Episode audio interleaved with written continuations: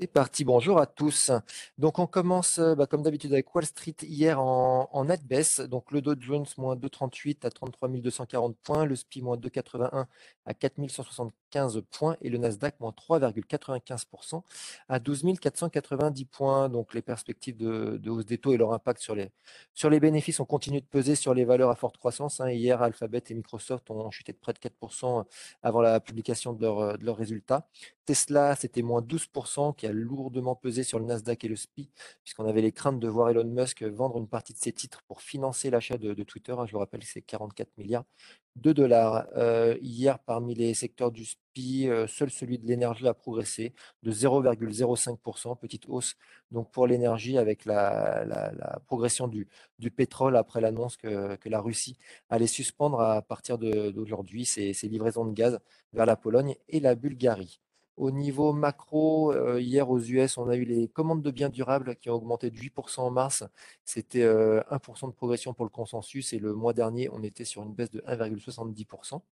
Euh, les ventes de logements neufs qui sont ressorties à 763 000 en mars contre 765 le consensus, le consensus pardon, et 835 en février. Et puis, selon le Conference Board, l'indice de confiance du consommateur s'est établi à 107,3 en avril contre 108 pour le consensus, donc en dessous du consensus. Et le mois précédent, on était à 107,6. Donc là aussi, on ressort un petit peu en deçà de ce qui s'était ressorti le mois précédent. Euh, sur les valeurs générales électriques qui perdent 10% euh, hier après avoir annoncé pardon, une prévision de bénéfices annuels en bas de fourchette de sa précédente euh, estimation. Bon, grosso modo, sur, sur 134 entreprises du SPI qui ont, déjà publié, c'est 80,6% qui ont battu les, attentes. Malgré tout, ce, ce, solide hein, début de, saison des résultats est éclipsé bah, toujours par les mêmes thématiques, à savoir l'inflation, le resserrement de politique monétaire qui en découle et puis le confinement en Chine, euh, qui pourrait entraîner une nouvelle perturbation de la, chaîne d'approvisionnement, en plus du ralentissement évidemment de la demande chinoise, et peser sur les résultats du, deuxième trimestre. Donc ça sera à suivre. En Europe, euh, bah, on a été entraîné hein, par la baisse, euh, la baisse de Wall Street. Donc en Europe, le CAC, c'est moins 0,54% à 6414 après être monté en matinée jusqu'à 6535 points. Le DAX, moins 1,20, l'Eurostock 50, moins 0,96, le, le, Stock 600, pardon, moins 0,90% après euh, une progression d'un pour cent en séance. Et puis euh, le FTSE, lui, qui résiste, c'est plus 0,08%, notamment évidemment grâce à la bonne tenue des valeurs minières et pétrolières. Sur les secteurs, on note un repli marqué des, valeurs euh, du secteur automobile, moins 2,41, techno, moins 2,25 ou encore des bancaires, moins 2,25%. Et puis en hausse, les matières premières, plus 1,13 ou encore l'énergie, plus 0,92%. Euh, plus forte hausse du SBF 120 hier, c'est CGG, plus 3,77. Et puis parmi les fortes baisses, Forestia, moins 10,74% après l'annonce de la suspension de son dividende. Euh, sur les bancaires, euh, bon, on a eu les publications qui ont été mal perçues pour Santander et HSBC. C'est moins 6,79 pour Santander et moins 5,53 pour HSBC. côté publication, on a eu pas mal de choses. Je vais essayer d'être d'être bref pour pas pas prendre tout le temps. Mais sur Michelin, euh, bah, Michelin, malgré un environnement perturbé, le groupe euh, a confirmé lundi ses objectifs de résultats euh, opérationnels et de flux de trésorerie pour 2022, après avoir enregistré une progression de 19% de ses ventes au premier trimestre à 6,5 milliards d'euros. Sur Plastic Omnium, le groupe aujourd'hui confirme l'ensemble de ses objectifs pour l'exercice 2022, après avoir accusé un repli moins marqué que prévu de son chiffre d'affaires au, premier trimestre, marqué par la poursuite de la pénurie des, semi-conducteurs et, et la guerre en Ukraine. Valeo qui a confirmé également hier ses objectifs financiers pour 2022 après avoir dégagé un chiffre d'affaires supérieur aux attentes au premier trimestre, puisque le chiffre d'affaires pour, euh, pour le T1 euh, s'est inscrit à 4,75 milliards d'euros en hausse de 2% en données publiées. ST Micro qui a confirmé ce matin sa prévision de chiffre d'affaires pour, euh, pour 2022 après avoir dégagé un résultat supérieur aux attentes euh, et aux anticipations des analystes au premier trimestre, malgré euh, bah, la persistance de la pandémie de Covid en Chine. Ipsen qui a confirmé ce matin ses objectifs financiers pour 2022 après avoir réalisé un chiffre d'affaires globalement conforme aux attentes et aux prévisions des analystes. Donc sur la période, le groupe a vu son chiffre d'affaires augmenter de 12,5% à 687,9 millions d'euros.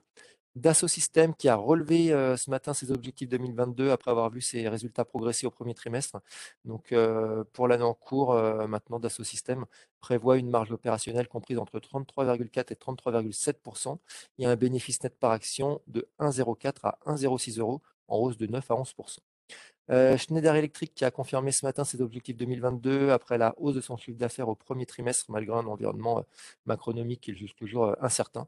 Donc au cours des trois premiers mois, le chiffre d'affaires a atteint 7,57 milliards d'euros en hausse de 15,9% sur un an. Air Liquide qui a confirmé euh, ce matin ses perspectives pour 2022 après avoir vu ses ventes croître au premier trimestre en raison, notamment de la hausse des prix. Et puis enfin Worldline qui annonce un chiffre d'affaires euh, au premier trimestre de 939 millions d'euros et les objectifs 2022 sont confirmés. Euh, sur le change, le dollar qui continue de bénéficier de son attrait de, valeur refuge et des perspectives de, hausse des taux. Donc le, dollar, c'est plus 0,38% contre, contre un panier de devises. Et puis l'euro, moins 0,50 à 1,0657 dollars. Euh, sur les taux, on note une détente euh, des rendements obligataires, que ce soit aux US ou en Europe. Aux US, on, s'est détendu jusqu'à 2,72%, sans doute dû aux, craintes sur la croissance. Et puis, et puis le le Bund en, Europe, euh, c'est euh, moins 4 points de base à 0,8140 contre 0,9740 au plus haut lundi.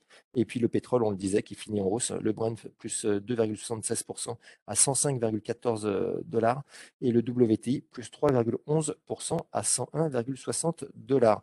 Et pour finir, en Asie ce matin, bah, c'est de la baisse. Hein, euh, Tokyo en baisse de, de 1,17%. Pour le Nikkei, je laisse la parole à, Nantes pour les mid small. Bonjour, je commence avec ICO qui publie une marge brute T1 à 18 millions d'euros, soit plus 1,1%. C'est un terrain parfaitement en ligne avec les attentes et conforme à la guidance annuelle d'une légère croissance de la marge brute. Séché Environnement, CA contributif T1 à 209 millions d'euros, soit plus 21,3%, dont 13% d'organique. Très bon niveau d'activité en début d'année sur l'ensemble des zones géographiques. La France progresse de 6,9% en organique et l'international de plus 29%. C'est Excel CAT2 de 247 millions d'euros, soit plus de 2%, dont moins 3,3% en organique. Le T2 ressort sous les attentes avec un retour à la décroissance organique. Elle est principalement imputable à des décalages de livraison. Manitou, CAT1 à 450 millions d'euros, soit moins 4%, dont moins 6 en organique. Les prises de commande s'élèvent à 637 millions d'euros, soit moins 22%. Grosse déception sur ce T1 qui ressort 100 millions d'euros sous les attentes. L'explication est à trouver dans les machines incomplètes qui pèsent pour 70 à 100 millions et qui devraient être facturées sur le T2. Manitou a été impacté par les tensions sur les composants durant le trimestre, mais relève que cela se détend sur la fin du trimestre.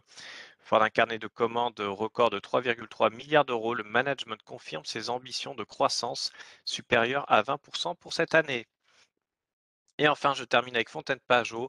Chiffre d'affaires sur le S1 à 90 millions d'euros, soit plus 7%. Publication sans grande surprise, croissance mesurée sur ce T1 de 7% à 90 millions d'euros avec des rythmes de production qui restent en deçà de ceux d'avant-crise. C'est tout pour moi ce matin. Merci Emeric. Quelques changements de recommandations. Broker sur Unibail Rodemco, c'est Stifel qui abaisse sa cible à 77 euros. Sur Saint-Gobain, toujours Stifel qui abaisse sa cible à 62 euros. Sur Orange, Barclays qui augmente sa cible à 9,50. Et enfin sur Kering, HSBC qui passe d'acheter à conserver en visant 600 euros. Euh, sur l'agenda du jour, on aura en France et en Allemagne l'indice de confiance des consommateurs pour le mois d'avril. Et puis cet après-midi aux US, on attendra la balance commerciale pour mars, les promesses de vente de logements en mars, le stock de détail et pour mars également évidemment, et les stocks hebdomadaires de pétrole brut. Je laisse la parole à Lionel sur l'analyse technique du CAC. Oui, bonjour. Euh, je vous ai parlé souvent ces dernières semaines du gap haussier du 16 mars euh, vers 6385. Euh, considérant que c'est un support. Il a été non pas comblé sur l'indice CAC lui-même, par contre c'est un niveau qui a été atteint hier soir sur les futurs pendant la fin de séance US. Donc pour ce qui concerne l'indice, on va considérer que tant qu'on ne clôture pas en dessous, c'est une zone support propice à un rebond intermédiaire. Euh, en revanche, si on devait clôturer en dessous, euh, ça militerait pour une poursuite de la correction. Donc c'est un niveau qu'on observera en clôture, ce niveau de 6385. Pour ce qui est des résistances, pas de changement. Notre première résistance, c'est le gap baissier qu'on a ouvert hier euh, vers 6573. Bonne journée. Merci Lionel.